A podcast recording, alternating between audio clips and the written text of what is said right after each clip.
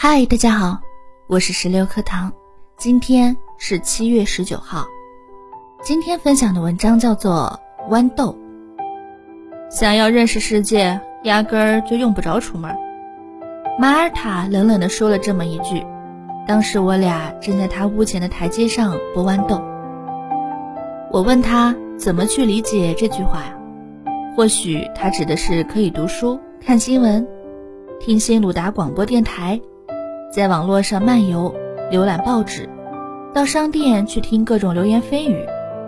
但马尔塔想的是旅游的徒劳无益，在旅行中需要安排好自己，使自己能适应这种活动。使自己能适应世界，所有的注意力都要集中到自己身上，想着自己，自己照顾好自己。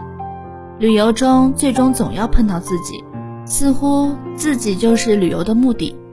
在自己家里可要自在的多了，只不过是简简单单的待着，无需为任何事情去奋斗，也无需去谋取任何东西，无需操心铁路交通的连接和列车的时刻表。无需庆幸、赞叹，也无需心烦、绝望，完全可把自己放在一边，而那时获得的感想会更多。他说了这一类的话后，就沉默不语。他的这番高论使我惊讶不已，因为马尔塔不曾经历过比去瓦姆别日采、新鲁达和瓦乌布日赫更远的旅行。有些豌豆生了虫子。我们把这些豌豆扔进草丛中。有时候我觉得马尔塔说的与我听到的常常完全不一样。后来我跟马尔塔聊天，有一搭没一搭的闲聊胡扯，聊博博尔的狗，聊蜗牛清晰了菜洼，聊野樱桃汁。马尔塔在每个句子之间都留下了许多空间，这些话语停搁在我的嗓子眼里。在我的口里打转，就像那滚烫的马铃薯块。小 A 有时听见我们的对话，总要笑我们。他说啊，我们彼此交谈就像说梦话似的。马尔塔每逢回想起几十年前出售定做的假发时，还会忽然的活跃起来。那时候他的手指醒来了，忙活着拿些编得很特别的发辫，或是头发纷纷的精美结构给我看。每次这样的交谈都会自行把话说尽。我们并排坐在他家屋子的台阶上，或是坐在我家阳台的金属椅子上。那些椅子由于去年的雨水侵蚀，已经开始生锈了。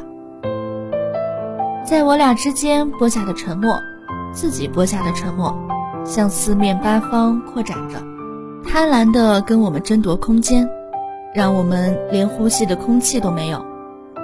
我俩沉默的越久，开口说话的可能性就变得越小，一切可能的话题就显得越遥远，越不重要。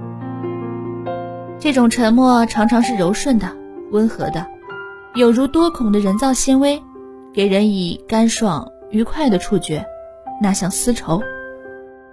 可我有时生怕马尔塔不能跟我一样感受到这一点，突然就抛出一句“那不错”，或者。是这样的，或者甚至是一声单纯的、茫然的叹息，来打破我们的这种沉默。这种担心开始破坏我从沉默中获得的全部乐趣，因为我不知不觉成了他的卫士，从而也就成了他的囚徒。在我的内心深处绷紧了弦，惴惴不安地等待着那些时刻。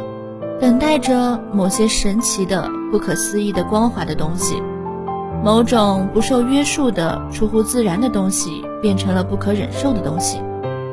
这可心的静谧终归会结束。到那时，我们彼此还能说什么呢？马尔塔。好在马尔塔表现的总是比我聪明，他悄然无声地站立起来，不引人注意地离开了我。回到自己的那些用作点心馅儿的食用大黄，回到装在硬纸盒里的那些假发，而我们共同培育的作物，我们共同的宁静，就跟随它的蔓延扩展，笼罩着比先前更多的空间，更有力地延展着。